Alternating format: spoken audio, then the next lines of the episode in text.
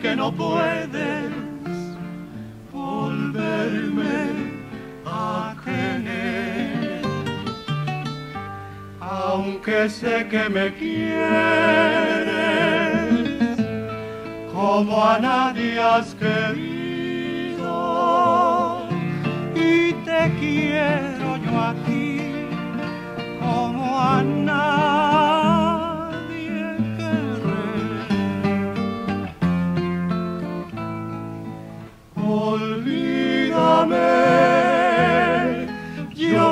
sé que no puedes volverme a tener.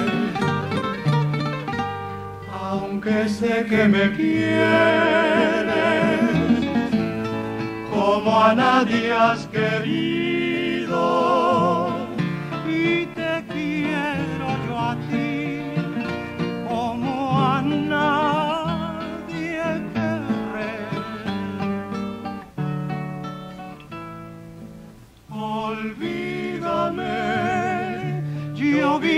sé que no puedes no puedes quererme.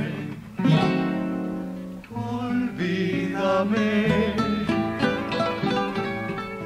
Aléjate, no le digas a nadie que tú me quisiste y te adoré.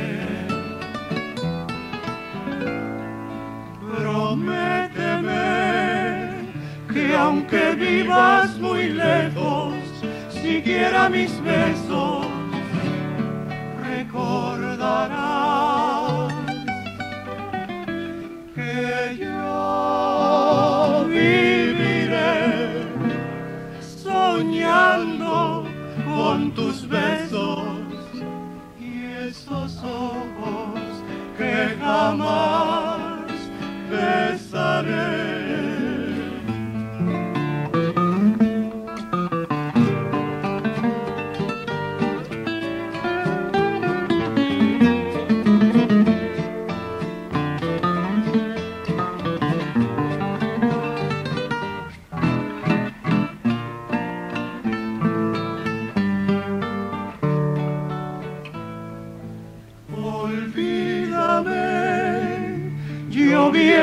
que no puedes, no puedes quererme. Olvídame, aléjate, no le digas a nadie que tú me quisiste y te adoré. Prométeme aunque vivas muy lejos, siquiera mis besos recordarás que yo viviré soñando con tus besos y esos ojos que jamás besaré.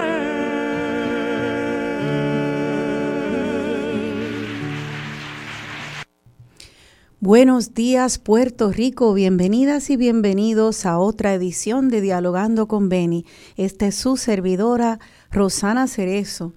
En este programa especial que tendremos hoy, eh, lo que parece ser el último oasis musical de Dialogando con Beni, ojalá cambien las circunstancias y no tenga que serlo, pero por ahora eso parece ser el panorama frente a nosotros por razones de licencias musicales. eh, tendremos un repertorio mucho más limitado para tocar de ahora en adelante, comenzando en el próximo programa, por lo cual no, eh, no podré dar, habrá música y me comprometo con que habrá música, pero no podrá ser eh, vinculada a los temas como he hecho hasta ahora en la mayor parte del tiempo. Eh, y no podré tocar mucho de nuestro repertorio puertorriqueño, aunque sí habrá otro y me comprometo a tocar eso. Eh, este tema de las licencias musicales es muy complicado y no voy a entrar en él ahora mismo. Lo que quería era, al tener este último programa, eh, con todo el repertorio musical a nuestra disposición, pues despedirnos de, de esta era de Dialogando con Benny con un oasis musical con el compinche de mi papá, el campeón de la cultura y de la música puertorriqueña, profesor y doctor en música estudioso de la historia musical, el profesor José Antonio López, que a quien tenemos desde Mayagüez. Ahora lo veo eh, en línea aquí virtualmente. Buenos días, Josian, ¿cómo estás? Un abrazo al Puerto Rico que me escucha y un, abrazo al que escucha más allá de los mares puertorriqueños. Eh, fuerte abrazo para ti y a la memoria de tu padre que tanto extraño y siempre recuerdo. Gracias, Ocean, gracias. Ahorita estábamos comunicándonos y me dijiste que la mesa está servida. Y, así es. si, si nos puedes explicar, tú has preparado muy minuciosamente lo que va a ser la programación de este oasis musical, donde vamos a hacer un recorrido por la historia del bolero en Puerto Rico. Eh, así que empezamos con esta canción hermosa, Olvídame, va, va a ser un banquete de, romance hoy en Dialogando con Benny. Pues mira, eh, sí, decidí comenzar este, este conversatorio, esta reflexión, esta mirada a este tema tan bonito y que se habla tan poco. Fíjate que lo, soy muy específico cuando te digo el bolero puertorriqueño. De todos los géneros que tenemos en la música puertorriqueña, rara vez se va a escuchar que se habla del bolero puertorriqueño. Sí, podemos oír hablar del bolero cubano, el bolero mexicano, pero darle esa categoría, separarlo, no. Y es un tema que me encantaría muchísimo en este oasis último conversarlo contigo porque en cierta manera también alude a un Puerto Rico que se fue y que no queremos, estamos con la resistencia de, no hacerlo y la mejor manera es pensarlo, es conversarlo. Eh, comencé con Olvídame, Olvídame es un bolero hermoso y fíjate que el bolero se puede ver de dos miradas. Si queremos le quitamos la letra, y si le quitamos la letra, solamente escuchamos la música de forma instrumental y vemos la maravilla de sus melodías, de sus armonías, la construcción, eh, lo lejano que estaba de lo intuitivo y lo cercano que estaba de lo inspirado. Y a este bolero, olvídame, en una ocasión, recuerdo cuando Benny fallece, que un periódico me hizo unas preguntas de los boleros más importantes de Puerto Rico, yo lo puse casi número uno. Eh, pertenece a Roberto Cola, de aquí Mayagüezano, un importantísimo músico, nació en 1915. Y es de esa generación de músicos, Rosana, que pertenecían a la famosa orquesta de Rafael Muñoz, en, los años 40, que era la orquesta, la agrupación musical más importante de la isla. Y él, él era el arreglista, director musical, bajista. Y entre tantas músicas que nos dejó Puerto Rico está ese bellísimo bolero. Eh, eh, decidí una versión en vivo con aplausos interpretada por nada más y nada menos que el gran Miguelito Alcaide, Gilberto Díaz y Papo Valle. O sea que es como una obertura para, para este tema, eh, eh, que espero que sea del agrado para ti, para mí, recordar el oasis y, sobre todo el que nos escuche que piense, eh, recordarle que estos son temas fascinantes y que es una pena que estemos hablando de ellos ya casi casi en esa línea que separa lo presente y lo que ya entró en un tipo de peligro de extinción.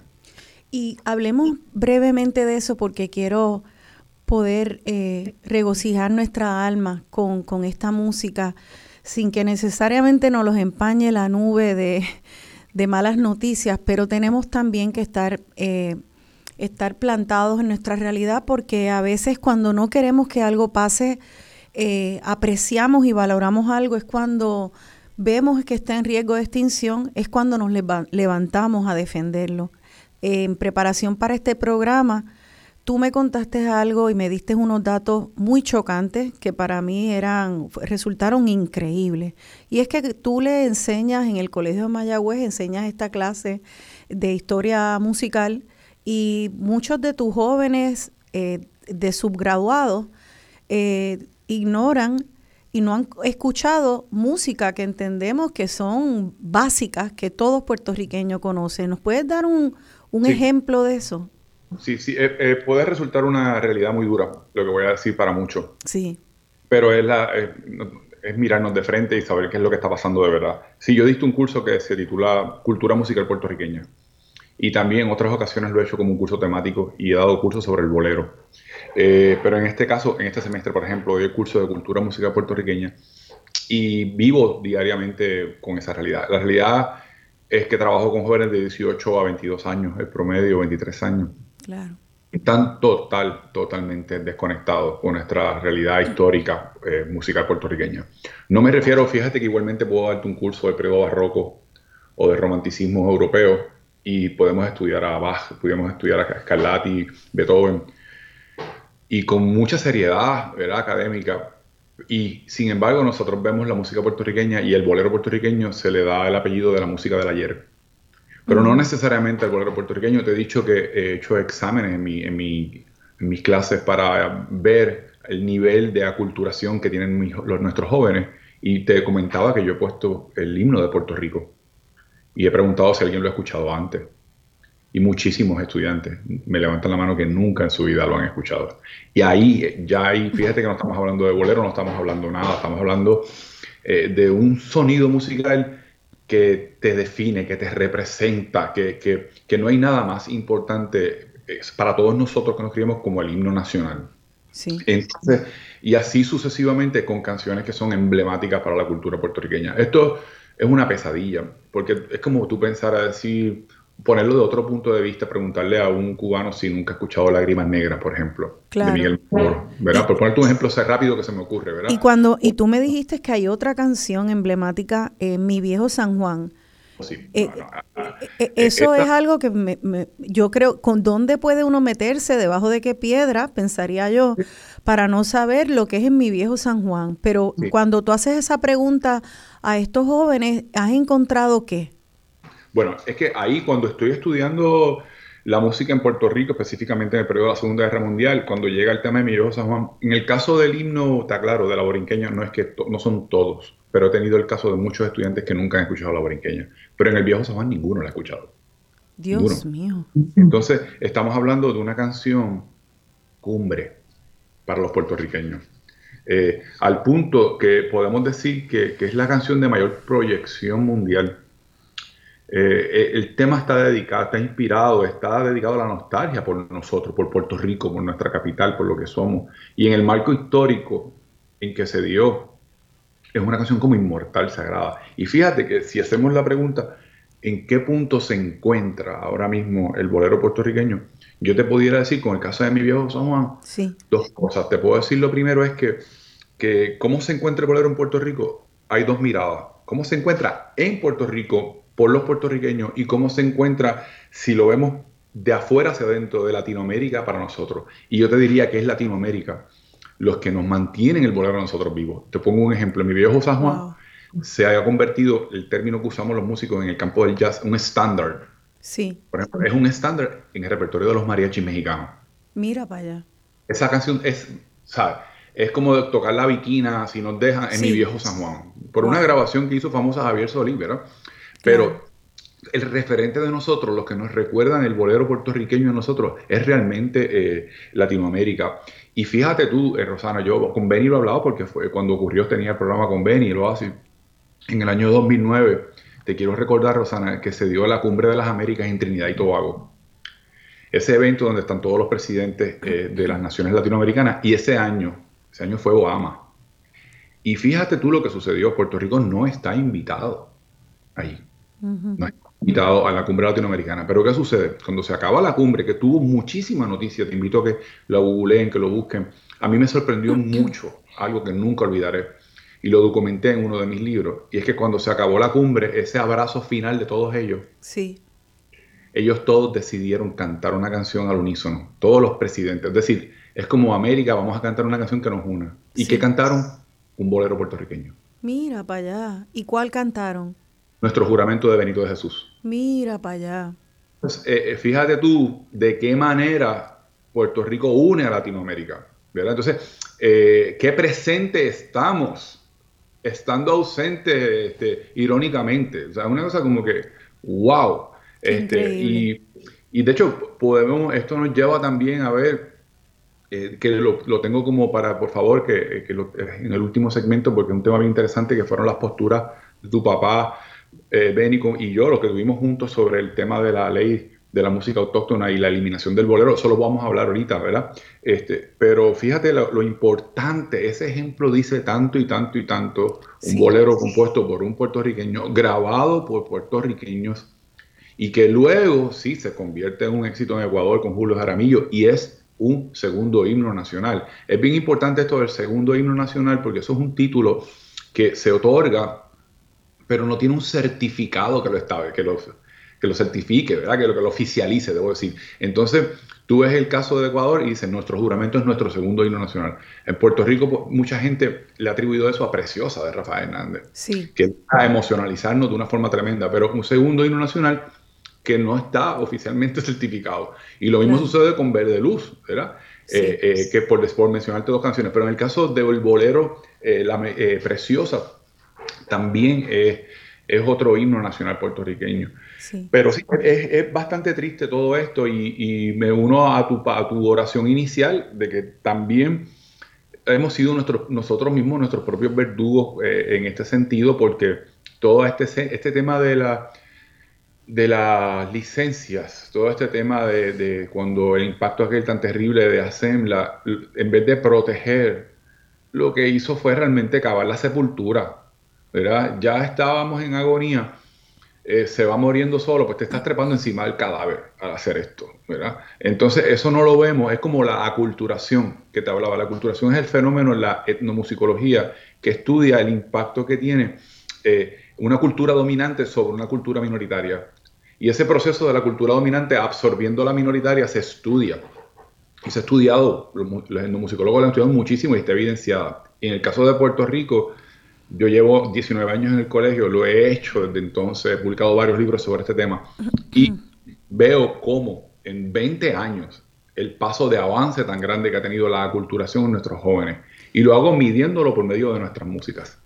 Y, y Josian, eh, el problema es que en esos últimos 20 años también ha habido, eh, entró de manera eh, bien agresiva la digitalización de la música, las plataformas musicales, el Shazam, Spotify, para bien y para mal. Eh, traen un acceso eh, eh, pero ah, un acceso rápido a la música si está en ese repertorio. Yo me encuentro muy preocupada porque con frecuencia escucho música, especialmente música del siglo popular del siglo XX que escucho en la radio y cuando voy digo, ay, qué bella esa canción, le voy a dar a Shazam, Shazam, Shazam, Shazam. Eh, el 95% de las veces no está dentro del repertorio de Shazam y yo no la puedo identificar. Si para mí eso es grave, que yo podría llamarte a ti, hablar con cualquier persona y decirle, escuché esta música, dice esta letra, ya para mi hija, si no está ahí, no existe.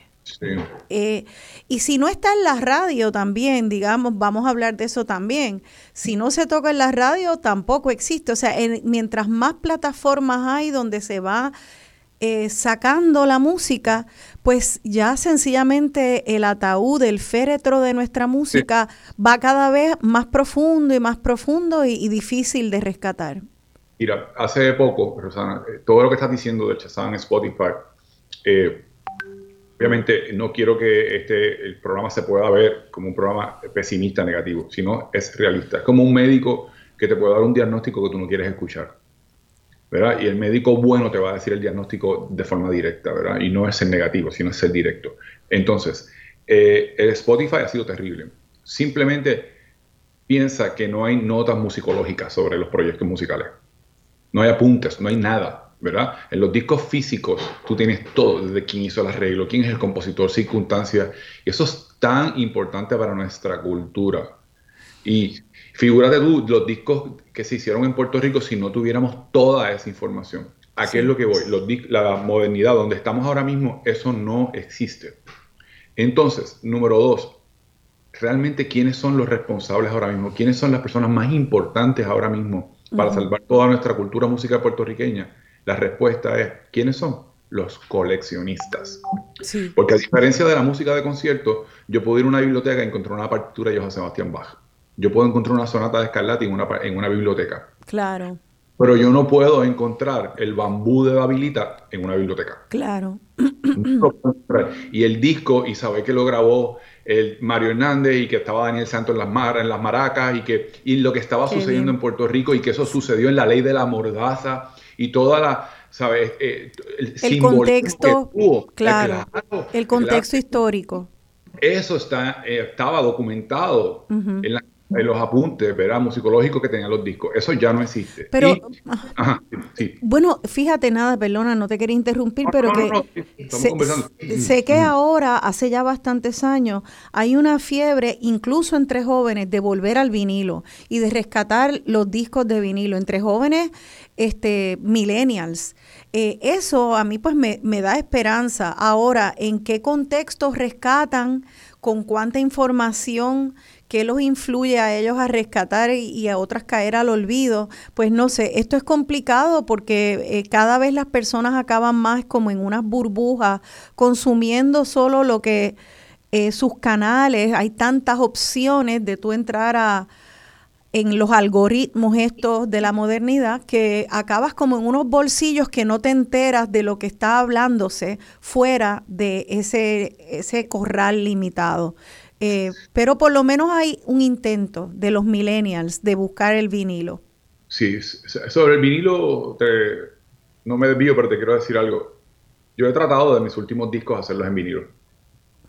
Y como artista es imposible. Es carísimo. Mira para allá. No solamente que es carísimo, sino que el tiempo que se demora es demasiado. o sea, la tecnología y la manufactura no está tan agilizada como antes, como eso desapareció. Sí, y claro. se tarda unos nueve meses, once meses en que te... Y entonces no es costo efectivo porque tú lo estás haciendo como si fuera un producto para coleccionista. Sí, es más bien el rescate de discos ya, ya grabados de, la, de antes. No creas que no, no eh, suena muy bonito y yo quise tener los últimos dos discos, pero decidí que no.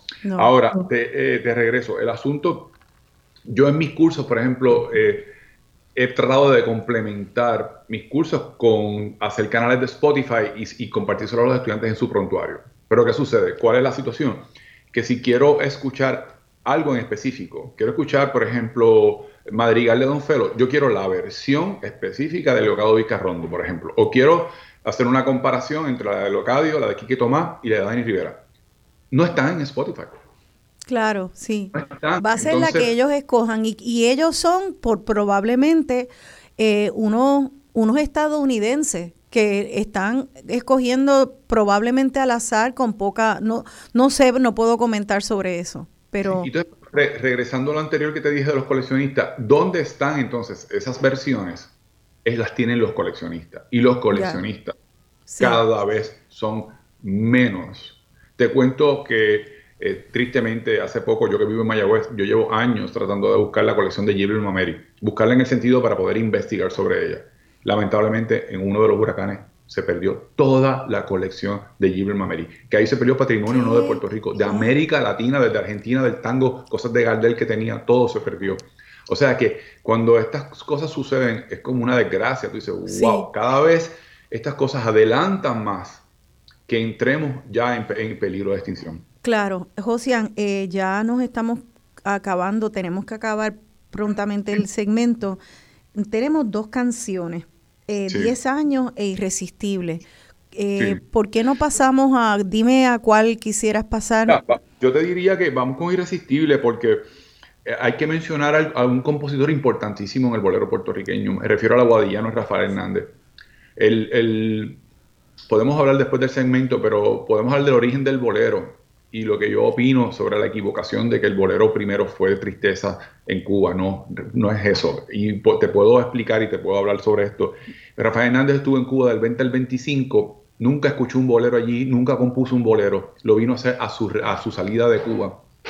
Y me parece extraordinario poder escuchar de, de, en el caso de Irresistible de su colega de Rafael Hernández, Pedro Flores, que nació dos años después de él, en este caso... Eh, Irresistible, interpretado por el trío Los Tres Haces, no sin antes recordar que fue grabada en el año 41 por Daniel Santos, eh, en su famoso grupo que tenía, que era el Cuarteto Flores, dirigido por Moncho Ucera, uno de los músicos más importantes de Puerto Rico. Propongo Irresistible para el receso. Excelente. Pues entonces cerramos este segmento con la número 3, Michael. Irresistible.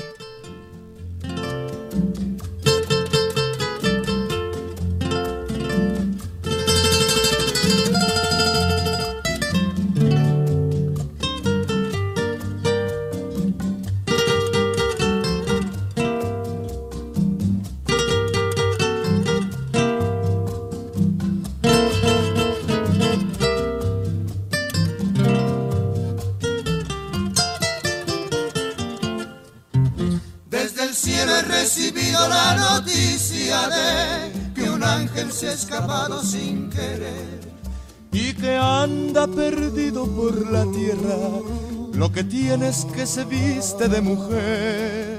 Yo conozco una criatura que yo he visto y que cada vez que yo la puedo ver, me parece que estoy mirando un ángel, el ángel de mi querer. Pero yo no soy más que un infeliz, que no puedo más que decirte así. Dios te guarde, criatura irresistible. Dios te bendiga, mujer.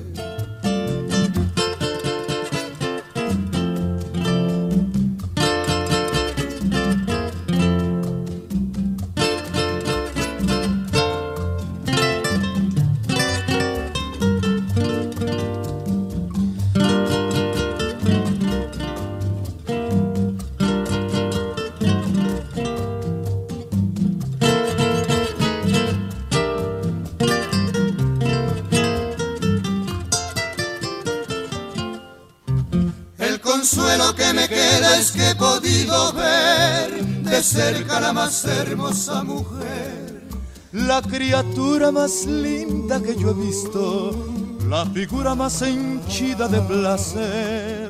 Es tan rara, tan sencilla y tan hermosa como la más linda rosa de un vergel. Que me muera si al verla yo no tiemblo. Oh, qué preciosa mujer, pero yo no soy más que un infeliz que no puedo más que decirte así. Dios te guarde, criatura irresistible. Dios te bendiga, mujer.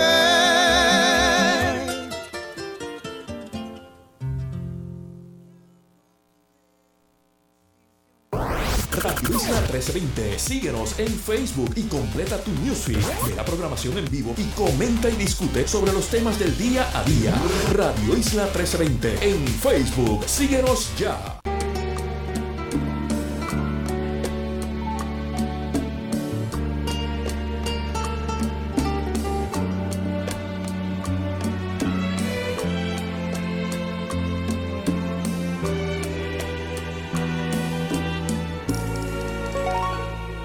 Falta tú me haces. Qué falta tan inmensa. Pasaron tantas cosas. Mi orgullo me venció.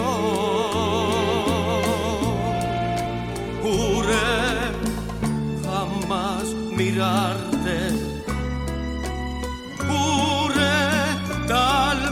vez odiarte, juré cobrar bien caro lo que juzgué traición. Qué mundo este más raro, odiarte ya no puedo Oh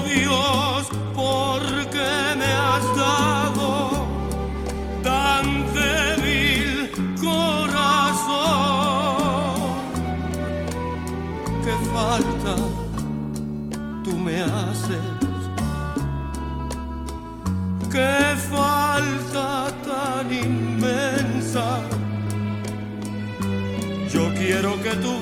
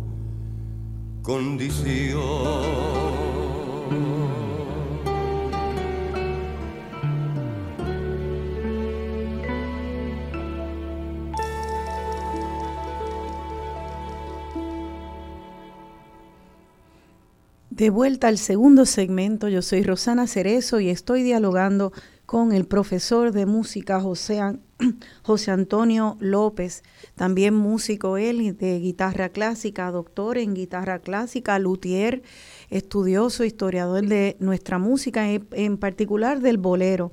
José, eh, dinos algo de esta canción y luego me gustaría e ir para atrás un poco a las preguntas que, que queríamos contestar en el primer segmento, eh, pues aunque sea de manera rápida, eh, poder hablar sobre, sobre este el bolero puertorriqueño antes de saltar a...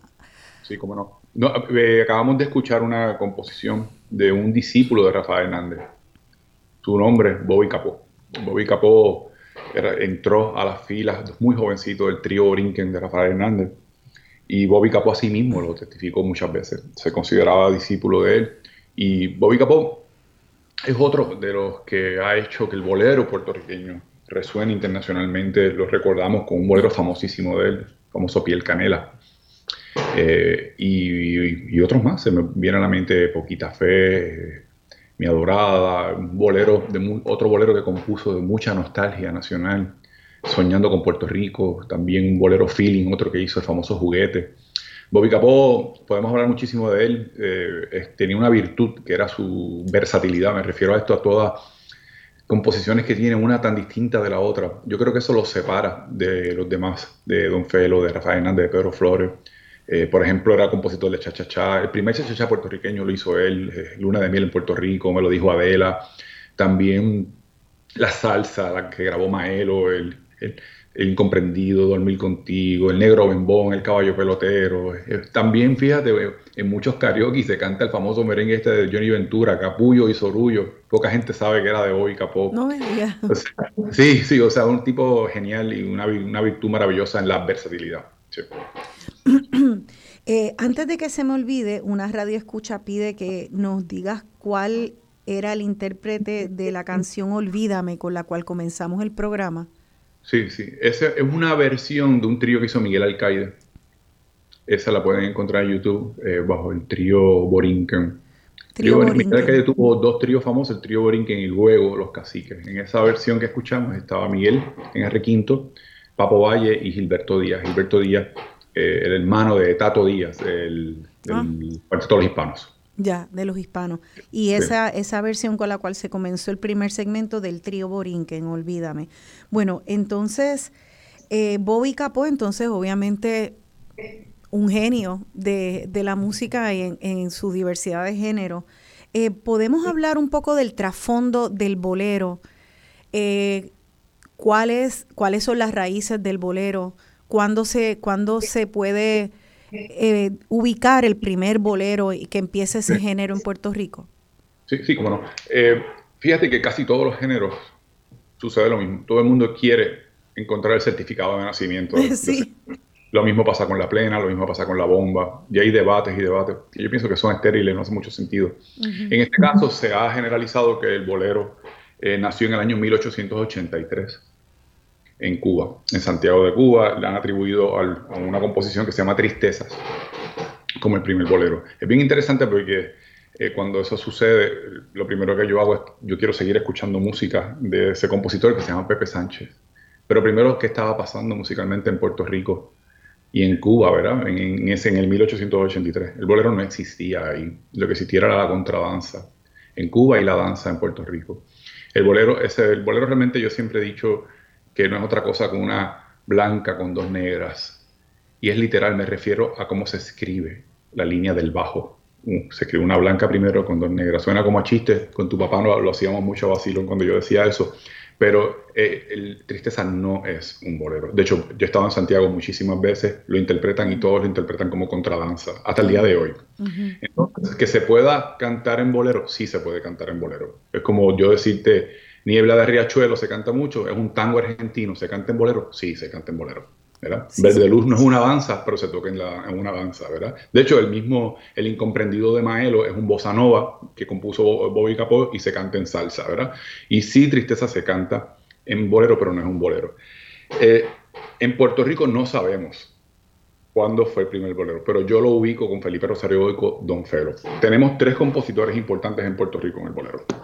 Y fíjate qué interesante esto, Rosana, porque nosotros, la herencia africana musical en Puerto Rico, nosotros la, encontramos en lo rítmico, en lo percusivo. Podemos pensar en la herencia africana acá y pensamos en la bomba. Podemos pensar posteriormente, ya en el siglo XX más cerca, la plena. Pero ¿qué sucede? Que el bolero amplía eso. Y es bien interesante porque eh, la raíz nuestra del bolero son tres nombres. Don Felo, Rafael Hernández y Pedro Flores. Y los tres eran negros. caribeños, uno de Santurce, otro de Aguadilla y otro de Nahuabo. Sí. Y entonces, esto cambia un poco eso. ¿Qué sucede? Eh, llega el punto en los años 40 que el compositor de bolero más importante de la época era uno, era Agustín Lara, ya con Pedro Vargas, Toña la Negra cantando, era, dominaba, y qué maestro, qué poeta, qué grandísimo compositor era Agustín Lara. Y Agustín Lara fue bien enfático al preguntarle qué era un bolero cuando le preguntan. Y su respuesta es, si quieren saber lo que es un bolero, escuchen Campanitas de Cristal de Rafael Hernández. No me diga, mira para allá. Eh, Agustín Lara se refería a nuestro jibarito como realmente un rey del bolero. Entonces ya, ahí ya tocamos el tema también de la estima nacional, que muchas veces nosotros padecemos de eso. Eh, quizás podemos criticar que en otras nacionalidades el ego eh, para mirar sus propios logros son mayores que los nuestros, pero yo creo que es una, una dosis eh, es importante que nosotros tener para mirar lo que han hecho los músicos puertorriqueños en el pasado y valorar el bolero. Pero sobre tu pregunta de la fecha de nacimiento exactamente no está. Pero fíjate, te doy un dato. Davilita grabó en el 1929, eh, 1930, en el 29 se compuso Lamento Brincano. O sea que tenemos bolero en la década del 20, claramente, y como te dije, con una blanca con dos negras, ¿verdad? Eh, y Davilita también era negro también era negro y realmente David fue el que estrenó, escucha esto, la mayoría de las composiciones de su íntimo amigo Rafael Hernández también fue prácticamente un discípulo de Rafael Hernández con el trío Borinquen y fue el que estrenó la mayoría de los éxitos de Pedro Flores. David el cantón de la, de la, patria, ahorita vamos a hablar un poco sobre él, pero lo que te digo, si el bolero eh, es un género que yo lo ubico después que sale Rafael Hernández de, de Cuba, después del 25. Ya. Pero hay un gran vacío entre ese tristezas originalmente de 1883 hasta, por ejemplo, aquellos ojos verdes en el 1933 que se graba en Cuba. O sea, que hay un vacío muy grande. Y esta conversación yo la he tenido en Cuba eh, con musicólogos allá de forma muy seria y, yo creo que los he puesto a pensar, a reconsiderar eso. Qué fantástico. Eh, entonces, eh, entre, entre mí, ese 1930 y los 50, esa principio, ese, esa primera mitad del siglo XX, ¿cuáles fueron los principales intérpretes del bolero? Estaban ubicados en Nueva York, debido a la casa disquera RCA Victor que estaba allí. Estaba ubicado allí en Nueva York Rafael Hernández y Pedro Flores.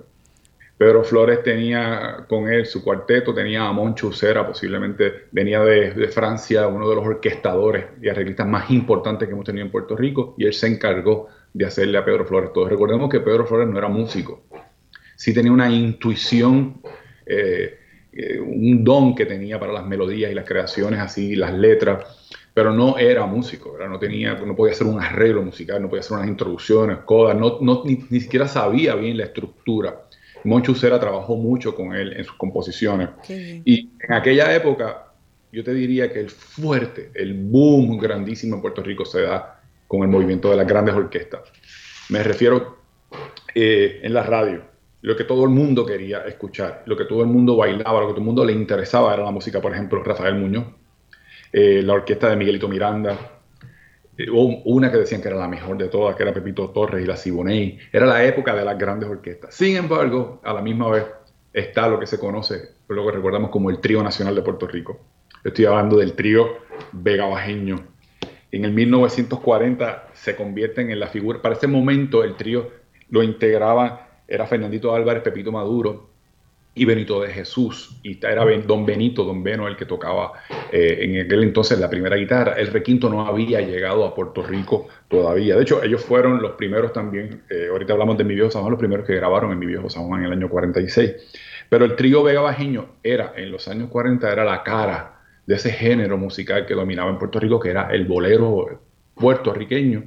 Y separado con una personalidad propia, separado, fíjate, al estilo de los panchos que dominaba toda América Latina. En esa misma década eran paralelos los dos. Sería interesante escuchar, recordar al trío de Bajiño. Eh, propongo, si te parece, escuchar a, de Don Benito de Jesús, eh, Sigamos Pecando creo que la tienen por ahí en su sí, listado. Eh, sí. y antes de, antes de ponerla, te quería preguntar quién interpreta la que primero escuchamos, ¿Qué falta tú me haces? de Bobby Capó, ¿quién lo estaba interpretando? Ah, Gilberto Monroy. Claro. Gilberto Monroy, ese bohemio de raza que, que, hizo ese disco tan precioso de la música de Bobby Capó con arreglos de Mandy Visoso. Perfecto. Así que ahora vamos a escuchar la segunda eh, canción de nuestro segmento, segundo segmento, no sigamos pecando, de Benito de Jesús.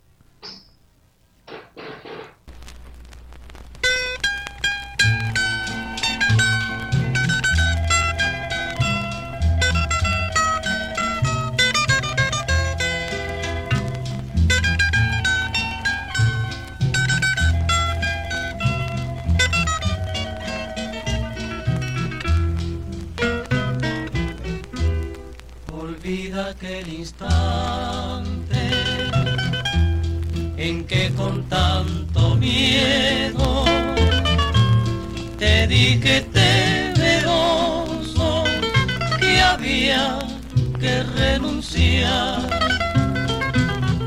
Nuestro amor es tan grande, tan grande y tormentoso aunque nos cause llanto, es este amor prohibido nuestra felicidad. Hay un mundo imposible que nubla nuestras vidas. Hay un cielo de sombras que no nos dejan luz. Y a pesar de tus cosas, y a pesar de las mías, por sobre todo el mundo, mi mundo serás tú. Aunque todos se opongan, tú estarás en mi risa. Tú estarás en la espuma que en el mar va jugando. Estarás como estrella de mi eterna sonrisa. Y olvidándolo todo, seguiremos pecando. Yo seguiré venciendo el peligro de quererte. Tú seguirás viviendo angustia de pecar. Es mejor que sigamos hasta la misma muerte. Es mejor que sigamos, que sigamos pecando sin olvidarnos más. Es mejor que sigamos hasta la misma muerte. Es mejor que sigamos, que sigamos pecando sin olvidarnos más.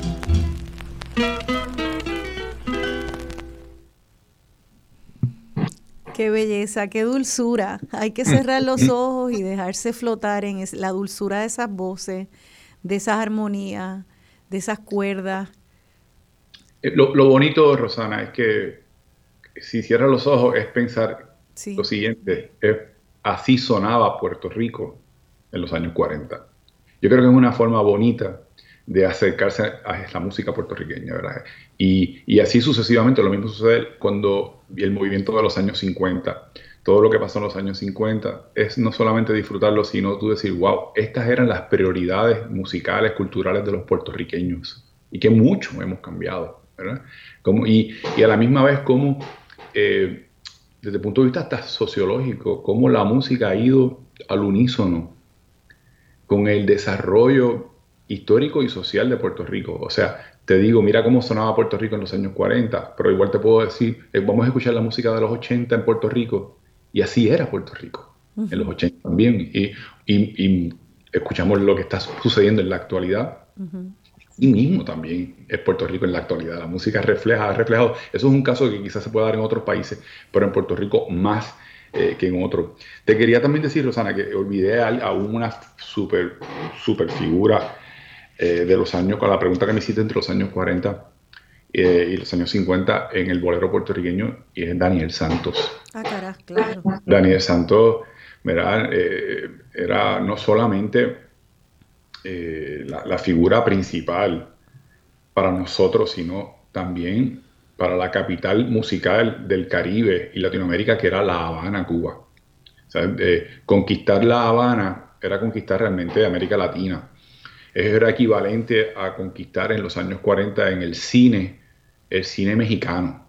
¿verdad? Pero musicalmente Daniel Santos, lo que logró Daniel Santos en, eh, al mudarse a Cuba y como cantante de la matancera, se coloca en la, arriba, en la punta de la ola y, y, él fue, aparte de eso, fue todo un, un defensor eh, muy valiente de la situación política de Puerto Rico.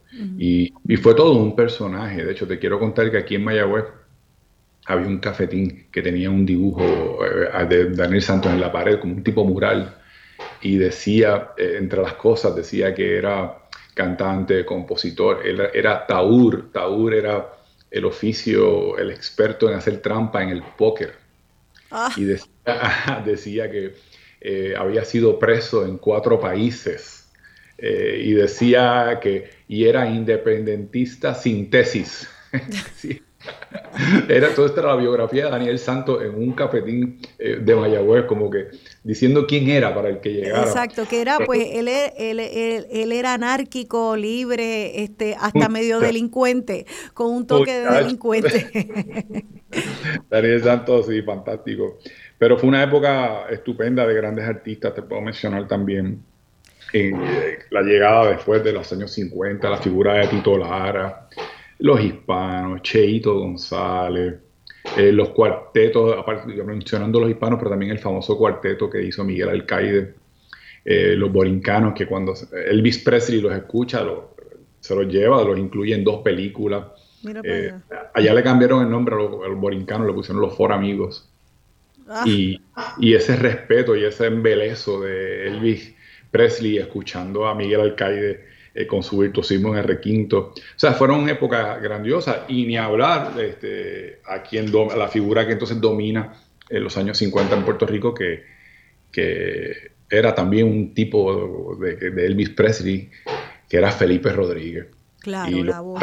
Y que cualquiera que escuche a Felipe eh, piensa que era el bohemio mayor, Rosana, bohemio en todos los sentidos, en su hipersensibilidad, pero también eh, amante de la, de la noche y, de, y de, del alcohol, pero nada con eso. Felipe ni bebía, Felipe era una persona mm, que cuidaba mucho su figura, así, pero daba la impresión de que era un bohemio eh, descontrolado. Qué bien, qué bien.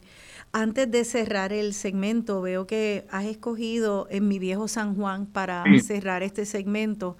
¿Nos puedes dar un poco de historia de esa canción? aparte de lo que de lo que hablamos al principio, de este tema de la culturación y que los jóvenes puertorriqueños al día de hoy, eh, mis estudiantes, por ejemplo, no, no conocen en mi viejo San Juan, yo te diría que, en mi viejo San mucha gente se le olvida que es un bolero, sino es como un himno.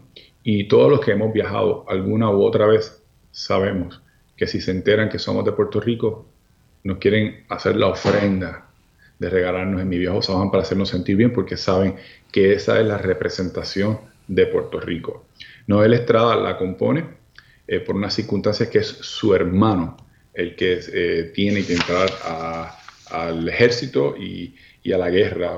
Ocurre en el año 43. Y a todos los que me escuchan, los invito.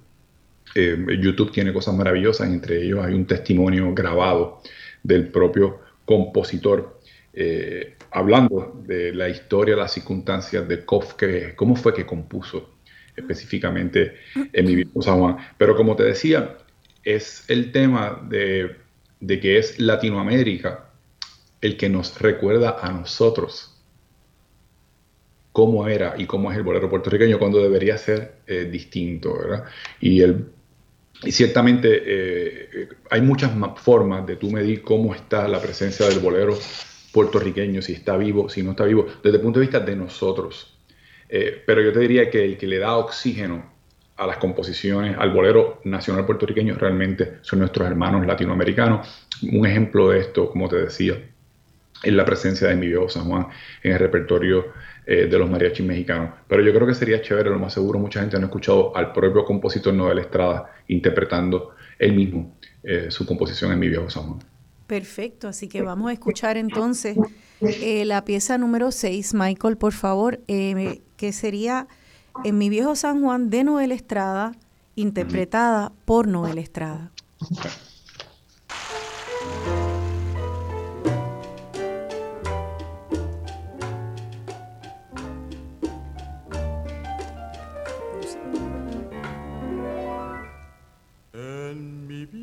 San Juan, cuántos sueños forjé en mis años de infancia. Mi primera ilusión y mis cuitas de amor son recuerdos del alma. Una tarde me fui hacia extraña nación pues lo que hizo el destino. Pero mi corazón se quedó frente al mar en mi viejo San Juan.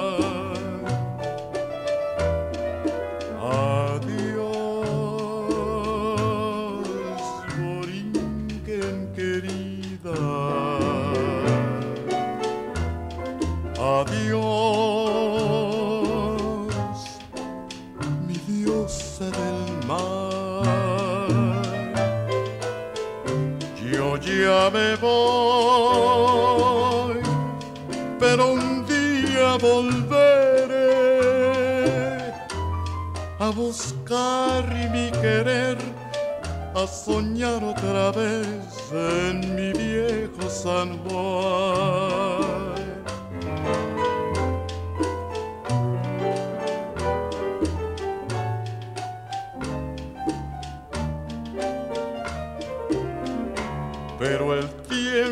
Pasó y el destino burló mi terrible nostalgia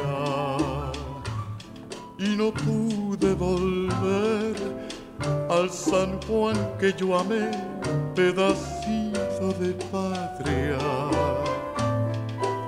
Mi cabello blanqueó y mi vida se va, ya la muerte me llama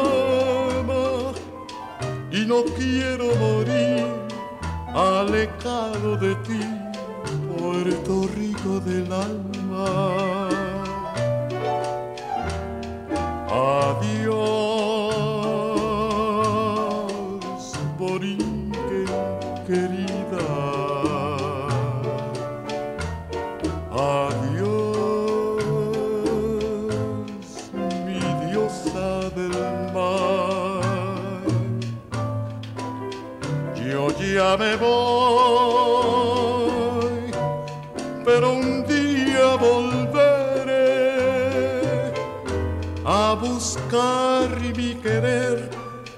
A soñar otra vez en mi viejo, en mi viejo San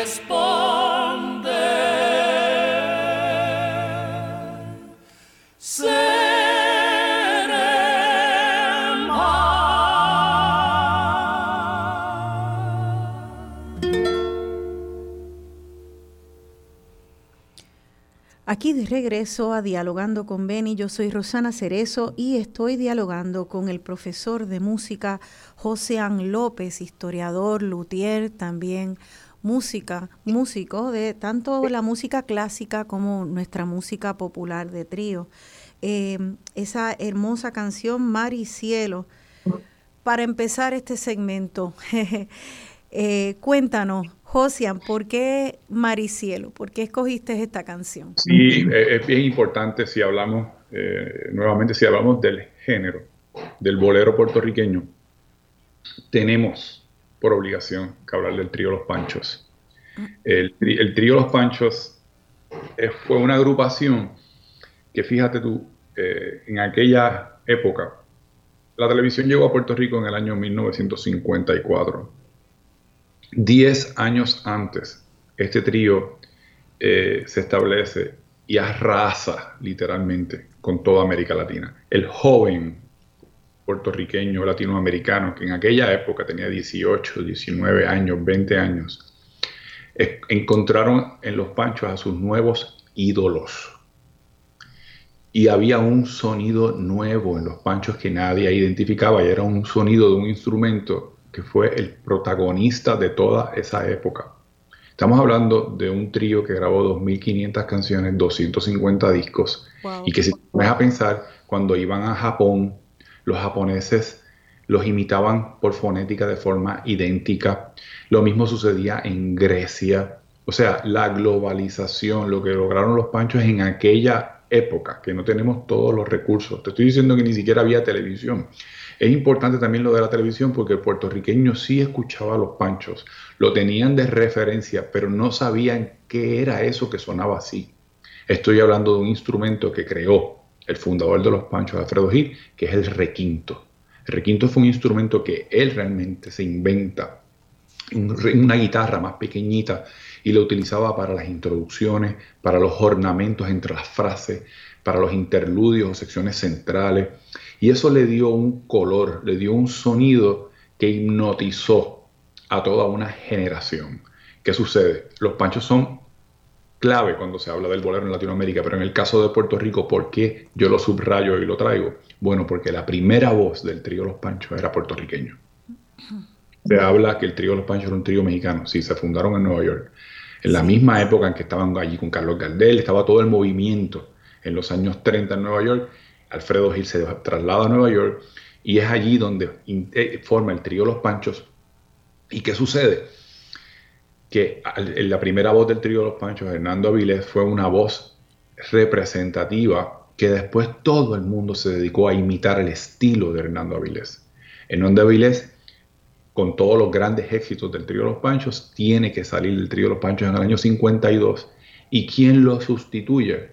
Por recomendación de Rafael Hernández. Alfredo Gil le pregunta a Rafael Hernández que quiere que sea otro puertorriqueño el que esté en la primera voz. Y ahí es que entra en el año 52 Julito Rodríguez. El éxito grande que tuvieron con esta nueva primera voz, el trío Los Panchos, fue la que acabamos de escuchar, Maricielo, composición del propio Julito Rodríguez. ¿Qué sucede? Julito está en Los Panchos del 52 al 60. En ese momento, en Puerto Rico de momento todos los jóvenes querían aprender a tocar la guitarra, querían cantar. ¿Qué sucede? Para tocar el requinto se requieren unas exigencias técnicas superiores a tocar la guitarra. Se requieren unas destrezas adicionales, un nivel mucho más alto para tocar el requinto. Y en Puerto Rico, entre el año 50 al 52, en esos dos años, surgen nuevos jóvenes con unos talentos impresionantes. Y entre ellos hay que mencionar el nombre de un joven de San Sebastián que fue Rafael Sharon. Y Sharon yo lo identifico como el poeta del requinto puertorriqueño. Sharon llega a un punto que en los años 50 el artista en Puerto Rico, fíjense que no es en México, sino nacional, que dominaba todo, era Felipe Rodríguez con su trío Los Antares. En aquel entonces, eh, eh, la apoteosis de tu éxito se encontraba poder ir a Nueva York y presentarte en el Teatro Puerto Rico. Y Felipe Rodríguez con Los Antares domina la escena. Y hasta hace muy poco todos sabemos que era común ir a un cafetín, a una barrita, a un colmadito y está Felipe en la bellonera y no hay nada más correcto que hacer esa, como sentarse en esa bellonera a escuchar Golondrina Viajera, Amor Robado, eh, Chinereje de, Felipe Rodríguez, porque Felipe Rodríguez fue un símbolo, pero inmenso de los puertorriqueños. Nunca olvido el cuento de tu papá Benny, eh, cuando él iba manejando de Aguadilla para San Juan con un gobernador de Puerto Rico que no quiero mencionar, y estaban pasando, eh, Benny le dijo, cambia las emisoras de radio tú, porque entre Aguadilla y Arecibo se cambian mucho los cuadrantes de las emisoras. Y en una aparece Felipe Rodríguez con los Antares cantando Chinereje y el gobernador de Puerto Rico lo cambió. Y Benny le dijo, muchachos, ese es Felipe, de, regrésalo. Y el gobernador le dijo, ¿quién es Felipe Rodríguez? y eso Benny nunca lo olvidó. Le dijo, tiene que quedar descualificado cualquier persona que aspira a ser gobernador y en su vida haya escuchado a Felipe Rodríguez, porque eso es como una identidad, un, un, sello sonoro. Pero ¿qué sucede? Estaba hablando de Sharon. Sharon, en ese momento, lo que escuchamos, la versión que escuchamos de Julito Rodríguez es cuando Julito sale de los Panchos, llega a Puerto Rico y Julito hace un trío con Rafael Charón y con Tatín ¿Qué sucede? Que Charón en ese periodo era el arreglista de los Antares era el requinto que usaba el vegabajeño. Muchos éxitos del vegabajeño son Charón con el requinto.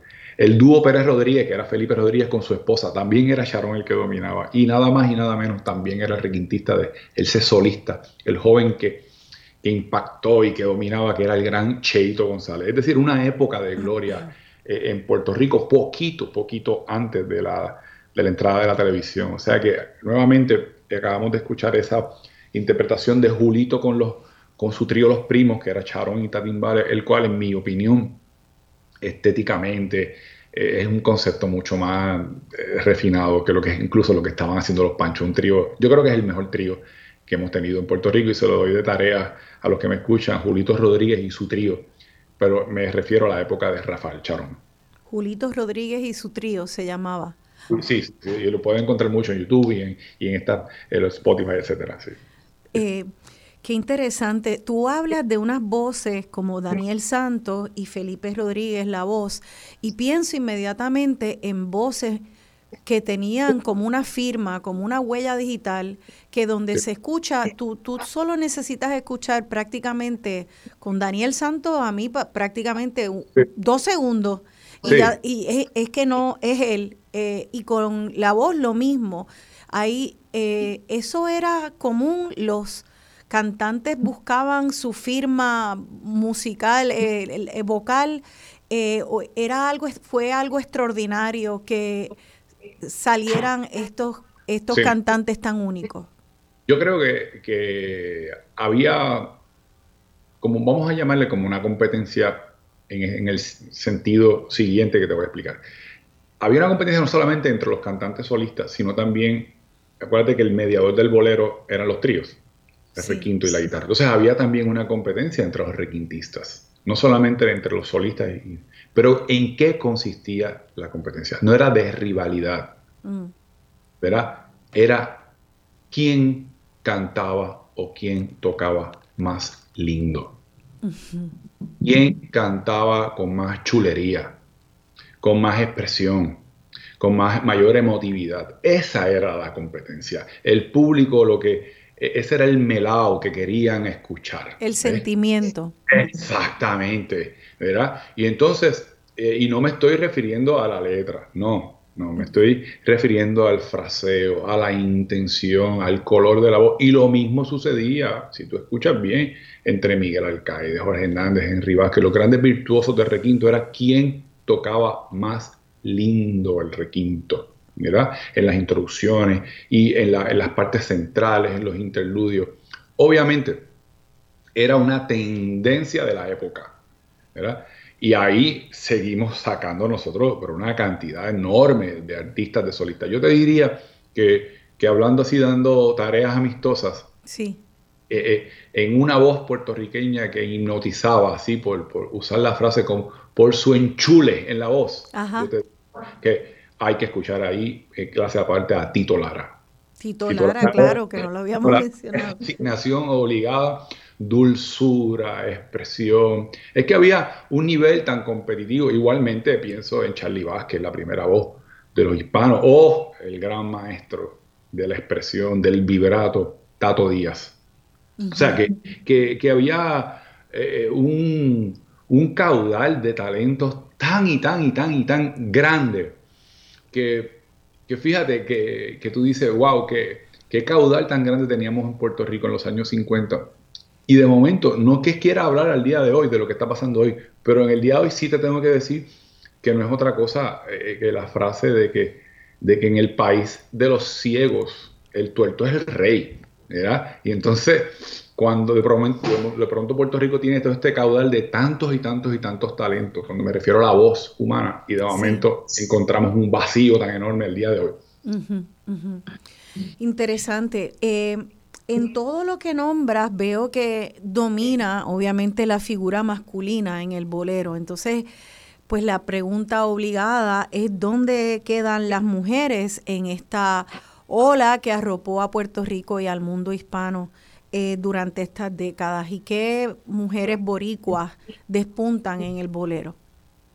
Yo diría que Puerto Rico tiene el género del bolero a una figura que crea otro nuevo género y que se escribe con letras de oro. Es mm. como un otro género dentro del bolero y me refiero a Silvia Resach. Silvia Resach, eh, con Amaury, que fue su, íntimo eh, amigo, compañero, músico de vida y con quien afortunadamente compartí tantos y tantos años. Con, mi Amaury. Amaury Veray. Veray.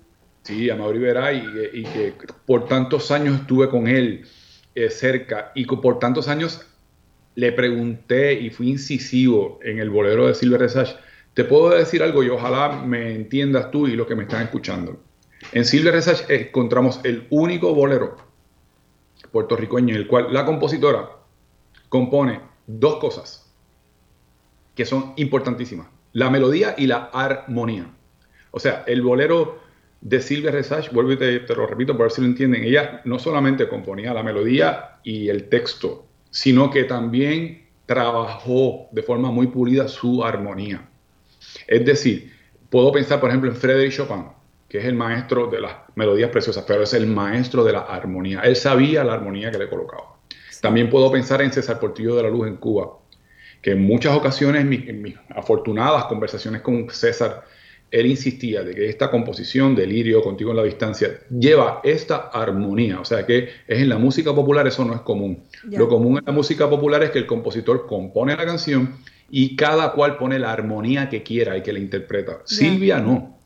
Y Silvia crea un nuevo género muy bien trabajado de la mano del grandioso guitarrista puertorriqueño Tuti Umpierre. Y Silvia Resach es un capítulo aparte, eh, capítulo importantísimo en el cual sucede lo mismo por el asunto de las licencias eh, eso, ha privado por décadas y décadas y décadas de que la música de Silvia Rezal se escuche en la radio. Y eso nuevamente, ya que la, por la aculturación está acabada la sepultura, eso lo acabó de enterrar completamente la música de Silvia. Y lamentablemente te, tengo que decir que sí escucho jóvenes eh, cantando Silvia, pero lamentablemente sí. no atienden la armonía que Silvia compuso para ella, ¿verdad? Te puedo mencionar también otra que es maravillosa que es Mirta Silva. Y Mirta Silva eh, se conoce muy poco de ella para, para lo importante que es para nuestra cultura. Recuerda que, que también fue formada por la escuela de Rafael Hernández, perteneció al trío Boringen de Rafael Hernández, pero nada más y nada menos. Se va a la meca musical de América Latina, que es como decir el París, que era París era el centro cultural del siglo XIX, pues eso era La Habana en la música. Y en los años 40, en el 42, es la que domina en la Sonora Matancera, es la primera guarachera, maestra de Celia Cruz. Pero hay que decir algo, Mirta Silva era filinista. Filinista es que sí absorbe el estilo del feeling puertorriqueño. Silvia Resach no, Silvia Resach crea otro estilo y de hecho si hay músicos escuchándome, Silvia, no, tú no vas a encontrar ni un solo acorde Major Seven, tú no vas a encontrar ningún acorde novena. El lenguaje armónico de Silvia es otro, pero el de Mirta Silva sí está totalmente influenciado por el jazz. Lo mismo pasó con la compositora Pucci Balseiro. Y nosotros tuvimos muchísimas mujeres eh, que se destacaron en el bolero, particularmente la interpretación. Rosana, hace apenas dos semanas ha muerto en Puerto Rico una gloria del bolero en Latinoamérica puertorriqueña. Estoy hablando de Virginia López. Y Virginia López, ahí sí te digo que en México acaparó se quedó, como decimos, se quedó con el canto, se quedó con todo en México. Virginia López crea sus primeros éxitos a principios de los años 50 y fue la primera en traer un requinto Pimentel a Puerto Rico. Ella tuvo, tenía un gusto musical tan increíble que los que me escuchan quiero decirle y que conocen, eh, Virginia tuvo de su mano, por ejemplo, a Henry Vázquez en requinto. Tuvo a Gilberto Puente en el requinto, tuvo a Chamín Correa, a Chava Regalado. Sin embargo, ella siempre decía que tuvo un especial afecto a Henry Vázquez primero, que fueron todos sus éxitos, y al grandísimo Junior González. O sea que Virginia López fallece, que es la puertorriqueña que acapara México, y en Puerto Rico pues tenemos que mencionar obviamente a la gran figura de Carmen Delia Dipini por ejemplo, que, también está en una categoría aparte y muy, eh, muy especial, muy emocional también. Como tú decías, que tú escuchas una voz y rápido la identificas, eh, sin duda alguna, eh, Carmen Delia Dipini.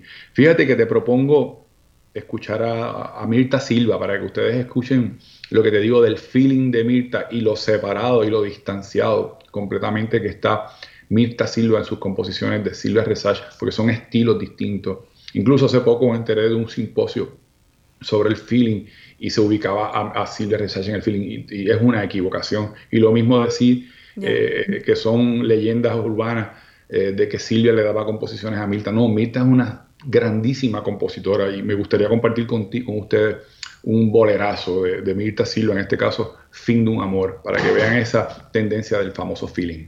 Y también composición e interpretación de Mirta Silva.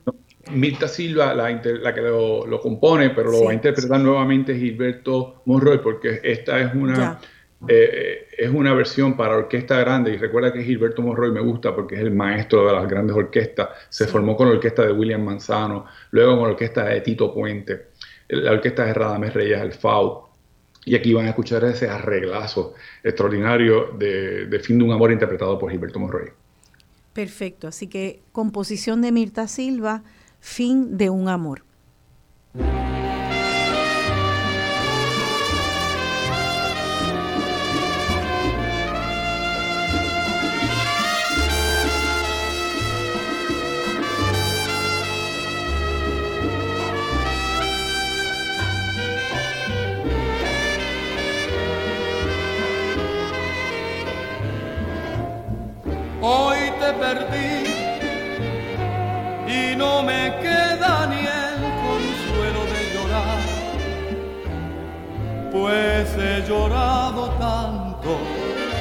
Que ahora mis lágrimas se niegan a brotar.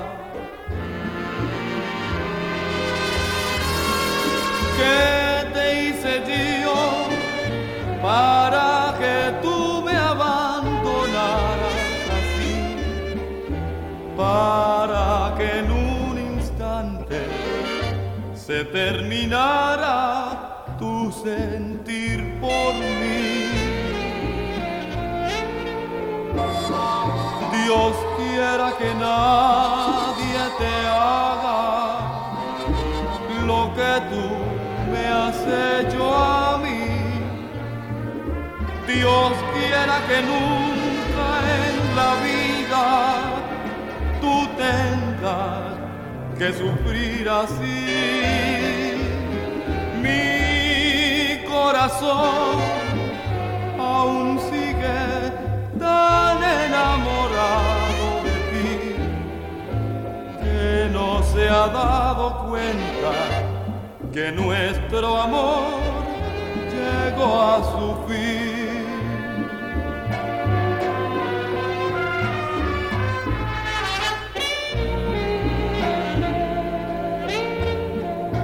Dios quiera que nadie te haga lo que tú me has hecho a mí. Dios quiera que nunca en la vida tú tengas que sufrir así.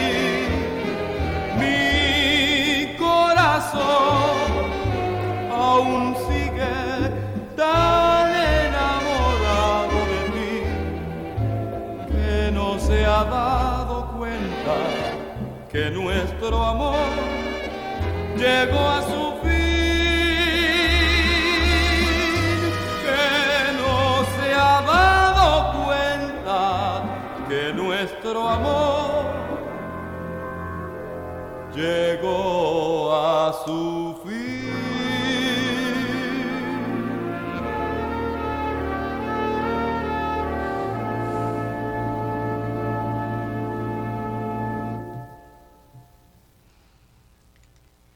Qué hermosa esa canción eh, de eh, nuevamente Fin de un amor de la autoría de Mirta Silva. Eh, Mirta, sí. Te quería decir, eh, para aclarar en caso de que no sepan, me estaba, estoy hablando contigo, ¿verdad? Pero asumiendo que todo el mundo entiende el concepto de feeling. Y feeling es, un, es como un subgénero dentro del bolero que se crea en Cuba eh, por los compositores César Portillo de la Luz y José Antonio Méndez. Y es un bolero que tiene esencialmente dos características. La primera es la influencia del jazz, estadoun del jazz estadounidense, eh, tanto en la forma de componer las melodías y particularmente en la armonía. Utilizar una armonía de avanzada, más progresista que lo que se usa en la canción popular, esencialmente. Y también el feeling se caracteriza por la libertad, por el ad libitum, por eh, la calma, por la intimidad, ¿verdad? Y quizás eh, por eso muchas personas piensan que el bolero de Silvia tiene características del feeling, porque ciertamente el bolero de Silvia sí tiene ese carácter de intimidad, pero en, su construcción, en la forma en que está hecho, en la forma en que está concebido, para nada, no tiene nada que ver con esto que ha hecho Mirta Silva, que es maravilloso y también los invito a que escuchen todas las composiciones de Mirta Silva, que es una grandísima compositora y yo creo que deberíamos todos revisar nuevamente su biografía y la importancia que tiene para Puerto Rico. Sí. Eh, vamos a pasar, tenemos que hacer una introducción breve a la canción que termina este tercer segmento. Sí. Entre las sombras de Ed, Edmundo Disdier. Eh, Sí. ¿Nos puedes decir algo breve antes de Sí. pasar a la canción? ¿Cómo no? Eh, eh, el mundo Mundito Didier es de los grandes compositores, grandes, grandes, grandes, y los subrayo, eh, compositores puertorriqueños. Como Tite Curé Alonso muy bien se refirió a él, es un filósofo eh, del bolero. Y tuvimos en Puerto Rico a un jovencito de Arecibo, Cheito González. Cheito nació en el año 35 y murió apenas en el año 62. Es decir, Cheito González murió a los 27 años y fue un fenómeno. Yo te diría un fenómeno de la sensibilidad, de la expresión. Y dejó sobre 235 canciones grabadas. Eso es muchísimo. Cheito grabó muchísimo, dominaba muy bien la guitarra de acompañamiento. y fue un, un, bohemio, un cantante muy, muy sensible, íntimo amigo de José Antonio Méndez, íntimo amigo de Juan Neri en México, y nos dejó a los 27 años y quiero compartir con ustedes Entre las sombras de Cheito, de Mundo Didier, interpretado con Cheito, por Cheito y Sharon en el requinto. Y me gusta ese título porque así mismo ha sido la vida de Cheito, se quedó entre las sombras. Pues vamos entonces a cerrar este tercer segmento con Entre las sombras, interpretado por ese joven Cheito González. Si Michael puedes tocar la número 9, Entre la sombra.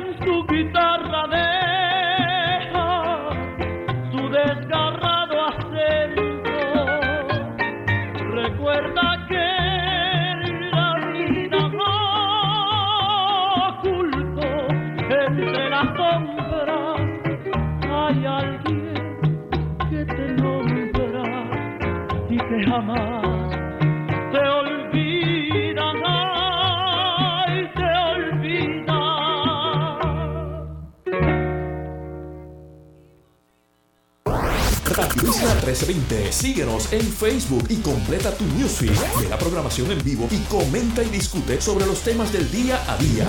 Radio Isla 1320 en Facebook. Síguenos ya. Radio Isla 1320. Estamos en todas, partes. Ahora puedes acceder a nuestro contenido desde Roku TV. Búscanos como Radio Isla y añádelo a tus favoritos. Y si aún no tienes el app, descárgala en cualquier dispositivo electrónico. Radio Isla 1320. Somos el sentir de Puerto Rico.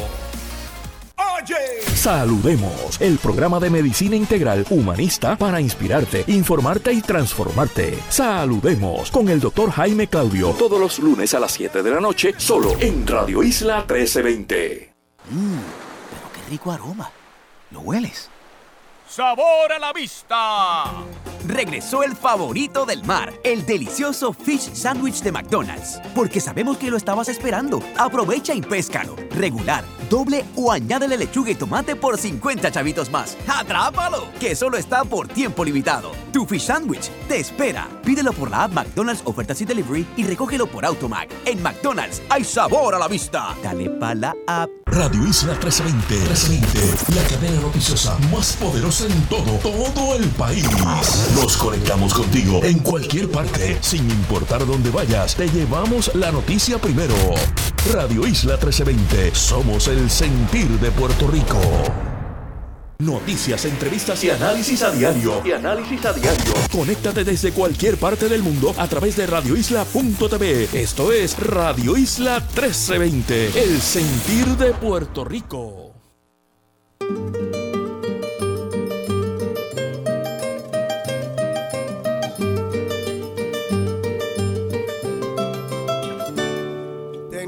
Despedirme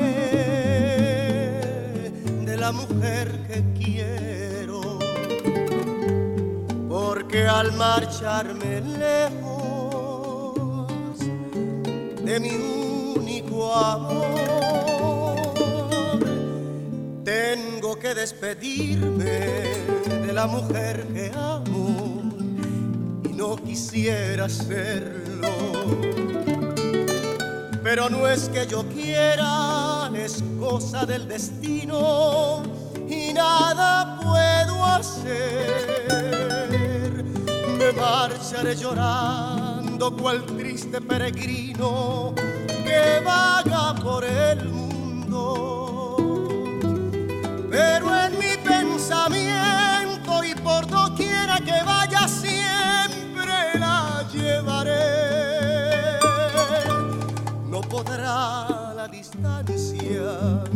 llevada en este mundo hacer que yo la olvide.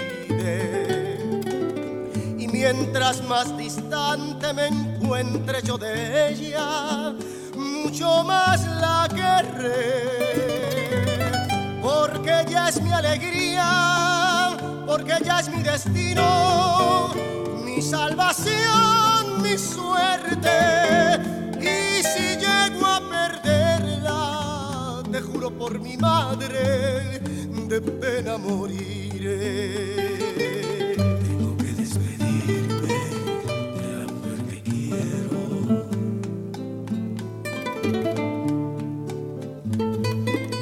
Pero no es que yo quiera, es cosa del destino y nada puedo hacer. Me marcharé llorando cual triste peregrino que vaga por el mundo. Pero en mi pensamiento y por doquiera que vaya siempre la llevaré. No podrá la distancia dejada en este mundo hacer que yo la olvide. Mientras más me encuentre yo de ella, mucho más la querré. Porque ella es mi alegría, porque ella es mi destino, mi salvación, mi suerte. Y si llego a perderla, te juro por mi madre, de pena moriré.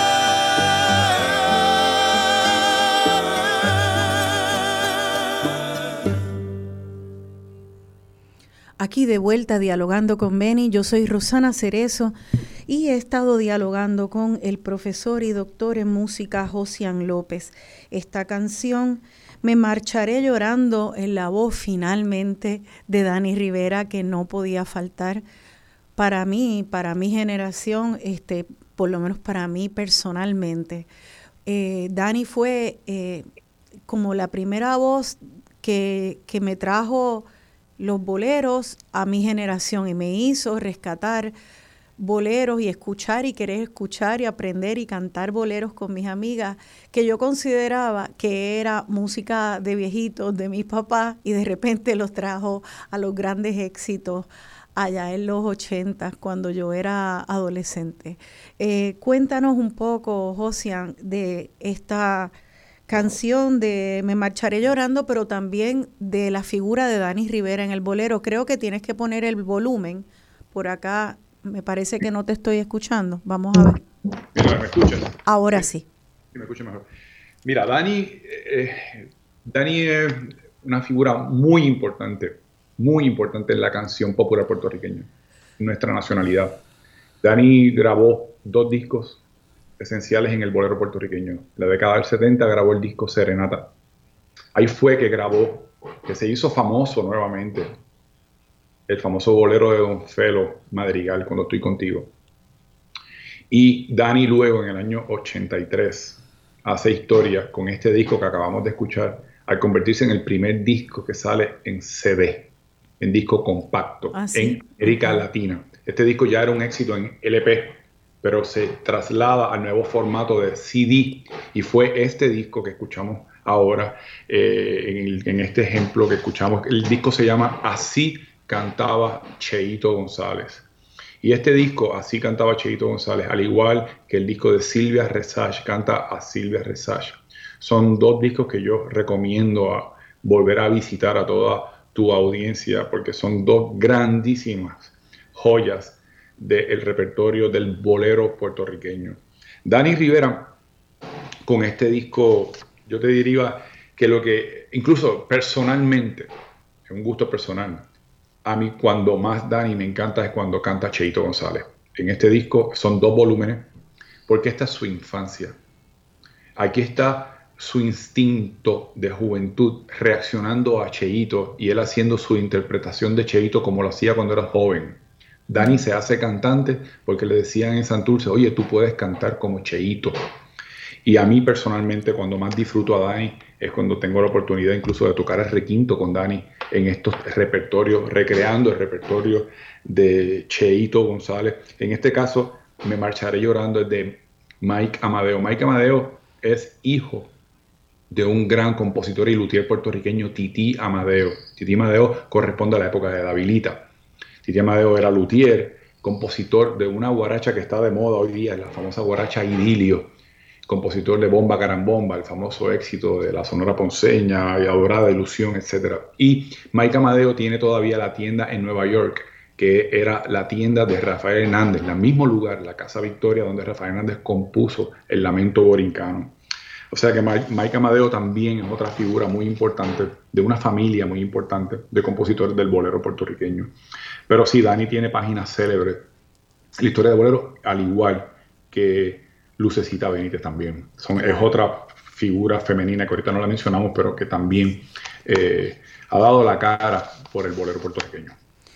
Y, y hablar de ellos dos para mí también eh, inevitablemente es hablar de la política eh, y de la afirmación nacional puertorriqueña. Yo creo que, eh, que ciertamente esa última y muchas veces viene ligada con, eh, no siempre, pero esa música viene al afirmar la identidad nacional puertorriqueña, pues de alguna manera también se usa para apoyar ciertas causas políticas. Eh, así que quisiera que a- si pudiéramos atar, eh, yo creo que se puede hacer una disertación sobre eso porque es complejo ciertamente y porque tampoco se puede decir que de acuerdo al partido eso escuches para nada y de acuerdo a la ideología eso escuches, pero eh, es innegable la influencia en la afirmación nacional puertorriqueña. ¿Qué, qué puedes decir de, de esta influencia? En toda América Latina, yo nunca he escuchado a un compositor latinoamericano cantarle a la patria a tempo de bolero. Nunca, nunca. El bolero esencialmente de una, narra el comienzo o el final de una relación amorosa. Estoy hablando de su texto, de su contenido. Sí. En el caso de Puerto Rico, eso no ha sido así. Ujú. Te voy a dar un ejemplo. Lamento Borincano, por ejemplo. Ese, esa radiografía del Puerto Rico de la década del 20. Es Lamento Borincano de Rafael Hernández. Sí. Te puedo, del mismo Rafael Hernández, cómo habla la condición política de Puerto Rico en Preciosa, ¿verdad? que habla del indio bravío, de, la, de España, y habla él como negro. Yo sé lo que son los encantos de mi Borinquen hermosa. Él comienza la canción hablando en primera persona. Y cuando no importa el tirano te trate, todo esto es a tempo de bolero, esto es un bolero. ¿verdad? Eh, podemos ver la reafirmación de la belleza de la isla incontablemente bajo un palmar de Pedro Flores. O recordamos, eh, cu- ¿se acuerdan Tito Enríquez? Qué lindo cuando el sol de madrugada, un derroche de luz y de poesía. era orgulloso me siento una mil veces y agradezco al Señor me permitiera. Todo esto es a Rosana, es a tiempo de bolero, ¿verdad? Sí. Eh, oh, Bobby Capó soñando con Puerto Rico, si por casualidad sueñas y duerme que te acaricia la brisa, el rocío mañanero besa tu mejilla y el aroma del café te hace cosquilla, es que estás en Puerto Rico.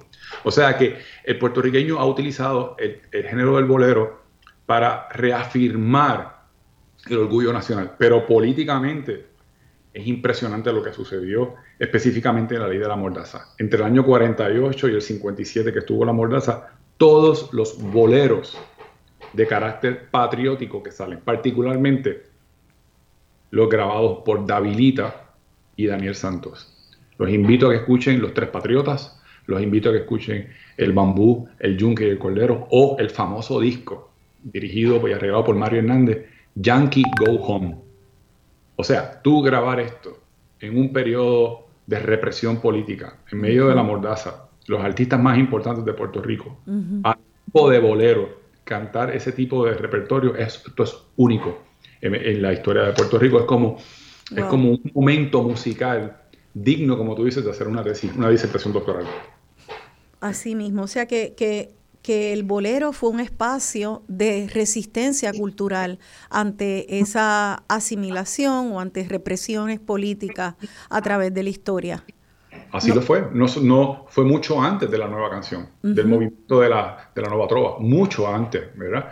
Y, y sí, o sea que no solamente el bolero lo es para el tema romántico, eh, de, que puede describir poéticamente las emociones de una relación amorosa, sino que en el caso de Puerto Rico tenemos incontables ejemplos de cómo el puertorriqueño le ha cantado a la situación política colonial de Puerto Rico por medio del bolero. Y en estos tiempos de tanto desplazamiento de nuestras comunidades, de este temor de que eh, la, la ley 22, la ley ahora 60, eh, está siendo una herramienta para el desplazamiento masivo nuevamente de los puertorriqueños de la isla. También el hablar de esa conexión visceral con nuestra isla, con la geografía, la belleza que nos ha tocado eh, heredar, pues también es una, es una afirmación nacional. Em, quería, antes de continuar con, el contenido, hacer una aclaración porque he recibido varias, eh, varios mensajes, Ocean. Es que empecé diciendo que este probablemente parece ser que va a ser el último oasis musical de Dialogando con Benny. No quiero decir con eso que sea el último programa de Dialogando con Benny, ni de que vaya a terminar el programa, eh, pero sí se nos achican grandemente las posibilidades del repertorio. Ya no vamos a contar con el repertorio amplio con el cual contábamos hasta ahora y que ha sido eh, la firma, la huella digital de este programa desde que comenzó con mi padre, eh, cuando papi murió, ya dialogando con Benny, llevaba 35 años en la radio. Yo, eh, papi muere más o menos, porque estos datos me lo han dado compañeros bibliotecarios y que tenían esta información. Y luego ya yo llevo, cumplo en abril 11 años, o sea que es un programa que lleva sobre 45 años en la radio con este mismo nombre, Dialogando con Benny. Y la música, mi padre siempre la entendió como parte medular de la misión de educación y de sensibilización de los boricuas. Eh, así lo asumí yo. Eh, traté de darle mi propio giro al tratar de vincular la música con el contenido eh, hablado del análisis que hacemos aquí. Ojalá que en el futuro cercano pudiéramos volver a tener las licencias que nos permitan acceso a un repertorio amplio. Eso está fuera de mis manos. Pero ciertamente el llamado en este programa es a que donde sea que estemos, sea desde nuestra familia y tengamos acceso a alguna niña o niño, algún jovencito, que entendamos que cada una de nosotros podemos y tenemos eh, eh, maneras de hablar y visibilizar que estamos eh, en un momento donde hay un diluvio, hay, hay sencillamente muchos factores muy fuertes, tipo David y Goliat, que amenazan no solamente la presencia geográfica de los puertorriqueños en nuestra isla, eh, sino también nuestra cultura, donde sea que estemos, sea aquí o en la diáspora. Así que eh, eh, tenemos Despierta Boricua, y no voy a decir la, otra palabra de nuestro himno, pero contra sí, Despierta Boricua, son las decisiones que hay que tomar para defender, visibilizar nuestra cultura y los temas que hablamos aquí, al, al vincularlos con la música, podemos entender a veces a nivel bien profundo eh, la continuidad de esta cultura a través de las décadas y de los siglos en la identidad puertorriqueña. Así que para mí esto es un día triste y alegre a la vez, alegre de estar aquí contigo, compañero de caminos de mi padre, triste de que pudiera ser el último oasis musical, pero con la esperanza que tal vez nunca sabemos cómo pudiera eh, las vueltas que da la vida. Quisiera, Josian, eh, que, pudiéramos hablar eh, de esos espacios donde se rescata la música boricua, para que estemos conscientes de ellos y que no los tomemos por sentados y que apoyemos estos espacios como, como como amerita eh, hacerlo a cualquier puertorriqueña o puertorriqueño de conciencia. Y tú me dijiste que querías hablar de dos temas, nos queda poco tiempo, pero podemos abordarlos rápido. Uno es el Museo de la Música y otro son las leyes eh, que, que, pues designan la música eh, puertorriqueña. Cuéntanos un poco de ambas. Antes que de hablarte de esos dos temas, sí. solamente una reacción breve. Y es que hace precisamente 11 años el tiempo que tú llevas, el tiempo que muere tu padre, Benny, es el mismo tiempo que yo estoy fuera de la radio. Y cuando Benny muere, ya Benny y yo lo habíamos hablado de que el Oasis quizás había que cerrarlo por el tema de las licencias, porque ya llevábamos tres años y medio, cuatro años, y yo sentía que se me acababa la gasolina. ¿Por qué? Porque los temas que quería hablar me eran prohibidos. No puedes hablar, por ejemplo, de Silvia Resach, no puedes hacer análisis necesarios, reflexiones necesarias sobre la cultura musical puertorriqueña porque estábamos atados por toda esta situación de los Assembla, de la, de la BMI, que, ASCAP, etcétera, etcétera. Y es muy complicado. Es decir, sí. que, que todo este, hemos reflexionado en este programa que lamentablemente, lamentablemente eso ha ayudado, ha favorecido a la aculturación, es decir, a la desaparición gradualmente eh, y convertir todos nuestros géneros musicales gradualmente en peligro de extinción ante las nuevas generaciones. La música popular se diferencia de la música de concierto por una sola cosa, es que se transmite por tradición oral. Y si, hay si no existe una tradición oral de generación a generación, desaparece. O sea que estoy contigo, eh, gracias por permitirme estar aquí eh, en este cierre o en esta invitación a la reflexión de la importancia de mantener espacios como este y mantener las licencias para que puedas seguir y podamos seguir haciéndolo. Eh, con tu papá también te quiero contar que en el año 2009, por ahí, 2008, eh, Benny tuvo una postura bien firme. yo le hice segunda voz en eso y fue ante la famosa ley de la música autóctona puertorriqueña. Esa ley en que ¿Por qué lo traigo con el tema del bolero puertorriqueño? Bueno, porque esa ley sacaba de la ecuación al bolero puertorriqueño. Eh, increíblemente la sacaba. Es decir, yo te puedo mencionar de Rafael Hernández, así muy rápido, te puedo mencionar Capullito de Alelí, Campanitas de Cristal, Perfume de Gardenia, Preciosa, Silencio, Lamento Borincano, Desvelo de Amor, por mencionarte alguna. O también eh, composiciones de Pedro Flores, Bajo un Palmar, Perdón, Querube, eh, obsesión, pero también, ¿por qué eliminaba el bolero? Porque se crearon, un comité de expertos que llegó a la conclusión de que el bolero había nacido en Cuba. Y como había nacido en Cuba, pues ningún bolero pudiera ser utilizado dentro de la ley. Cuando a nosotros nos amamantaron las composiciones de Rafael Hernández, de Pedro Flores, ¿Cómo tú me vas a decir a mí que mi viejo San Juan no es autóctono puertorriqueño? ¿verdad? Y hubo una gran confusión. Ante eso, Ben y yo fuimos bien fuertes en, el programa, en el Oasis, en este programa, y yo publiqué un libro titulado Bello Amanecer, Antología del Bolero Puertorriqueño. Cientos y pico de bolero con su contexto de compositor y todo. Cuando era muy fácil que la ley estableciera, sí, estamos a favor de la música autóctona puertorriqueña y solo se permite la interpretación de boleros puertorriqueños. Mira qué fácil hubiese sido la ley, pero no, estaba totalmente eliminada. Igualmente se prohibía, por ejemplo, de Don Felo no se puede cantar madrigal, pero sí se puede tocar la danza Raquel y sí la guaracha Mijaragual o Verde Luz, entonces no se podía tocar tampoco porque no era una, Verde Luz no es una danza puertorriqueña. Eh, pero no se podía tocar donde eh, la ley, donde regulaba que...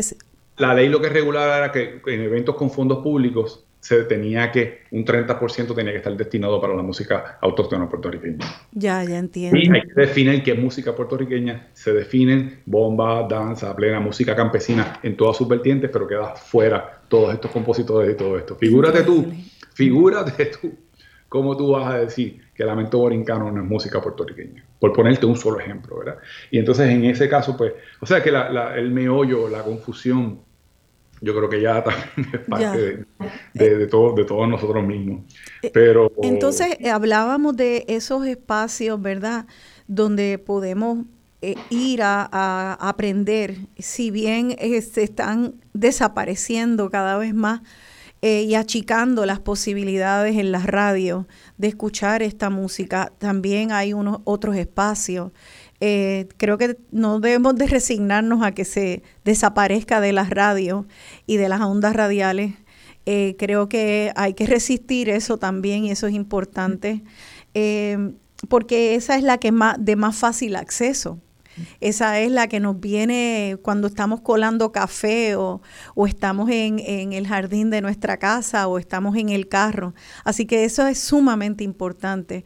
Ahora, hay otros espacios también y me hablaste del museo, eh, Museo de la Música, y si podemos hablar de eso rapidito porque ya prácticamente se nos va el tiempo acá. Ah, es que eh, el Instituto de Cultura eh, en la actualidad ha tenido una iniciativa maravillosa y es eh, hacer un museo de la música puertorriqueña en el cual incluya Qué bien. una trayectoria guiada de toda la historia de la música desde los comienzos y esa, ese museo tendrá una sala muy importante, eh, de, son 40 exposiciones permanentes y una de ellas estará dedicada a este tema que hemos hablado. Eh, tengo el honor, ya llevo más de un año, De, ser nombrado curador eh, de ese Museo de la Música Puertorriqueña, el cual estará en, en Ponce, en la calle Salud y la calle Isabel. Ah, en, la, el, en Ponce. ¿Y cuándo, cuándo abre sus puertas? Bueno, yo, yo entiendo que todavía falta un poco de trabajo en infraestructura, pero tengo bien adelantado toda la curaduría, el guion curatorial y lo tengo todo muy, muy avanzado. Y va a ser una gran experiencia eh, para todos los que visiten, eh, de volver otra vez a repasar la historia de la música puertorriqueña. Qué en todo su género y todo su vertiente. Qué fantástico. Pues vamos a estar atentos a ese museo cuando abra. Yo lo trataré de anunciar. Por favor, déjame saber cuándo sea eso. Y entonces, bueno, pues ya hemos llegado al final. Y para la última canción, tú escogiste Mi Loca Tentación. ¿Nos puedes hablar un poco de ese bolero? Pues ese era un bolero, eh, con tu papá siempre nos pasábamos discutiendo cuál era el bolero más lindo de Puerto Rico. Tu papá como aguadillano siempre se iba por, por Rafael Hernández. Claro. Pero, después de la segunda copa de vino seguíamos en la discusión que posiblemente era Olvídame, la que puse al principio, o Mi Loca Tentación, que es la que vamos a escuchar ahora de Paquito López Vidal. Y muchas veces uno va cambiando en los gustos, pero te lo traigo por el recuerdo tan grande que tengo de Benny y Rosana, gracias nuevamente por, por, invitarme ya en la coda, en el cierre de este programa. Te digo que el domingo pasado estuve en Boquerón y dos personas se me acercaron para decirme lo mismo. Me dice usted, José Antonio López, usted es el de Beni. Ah. Y yo, sí, yo soy el de Beni. Qué lindo. A, 11 años de la muerte de Beni, todavía la gente me detiene para hablarme de este espacio y los años que estuve con tu querido y sagrado padre para mí. Así que eh, gracias por invitarme y estoy siempre a tus órdenes. Gracias a ti, gracias a ti por la, labor que haces de conservar nuestras tradiciones musicales. Eh, esta última, este último bolero, Mi Loca Tentación, de Paquito López Vidal. Y antes de despedirnos con ese bolero, eh, quisiera eh, de atar rápidamente un tema. Y es que hace poco escucharon ustedes y me dijeron que les encantó un programa que tuvimos sobre la colonización alimentaria, cómo entramos a un supermercado y no encontramos pana, no encontramos guanábana, no encontramos ovo, eh, porque comemos y nos alimentamos no los frutos de que nos da esta tierra, sino los frutos de tierras ajenas. Y lo hacemos porque es más rentable para los mercados que nos colonizan. ¿Va a pasar eso mismo entonces en nuestras ondas radiales? ¿Va a pasar lo mismo eh, en nuestra vida? ¿Vamos a estar consumiendo música extranjera y olvidarnos de quiénes somos? En nuestras manos está, en nuestras voces está sigamos hablando, tocando y recordándole a nuestros jóvenes y a nuestras niñas y niños que aquí hemos estado siempre produciendo eh, frutas, nuestra tierra, vegetales, nuestra tierra y música, nuestra gente. Se despide de ustedes esta servidora dándole las gracias a toda la música a través de estos 45 años de este programa. Nos vamos con este hermoso bolero, uno de los favoritos de mi padre, Benifranqui Cerezo, y de este gran músico José Antonio López, Mi loca tentación. Para mí que te amo tanto. Anhelos de un cariño ya perdido, ilusiones que se fueron de mi vida para siempre. Dejaste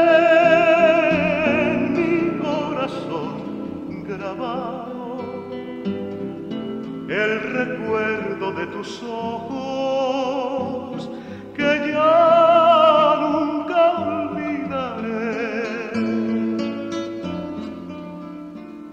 Te quise, te quiero y siempre serás tú mi loca tentación.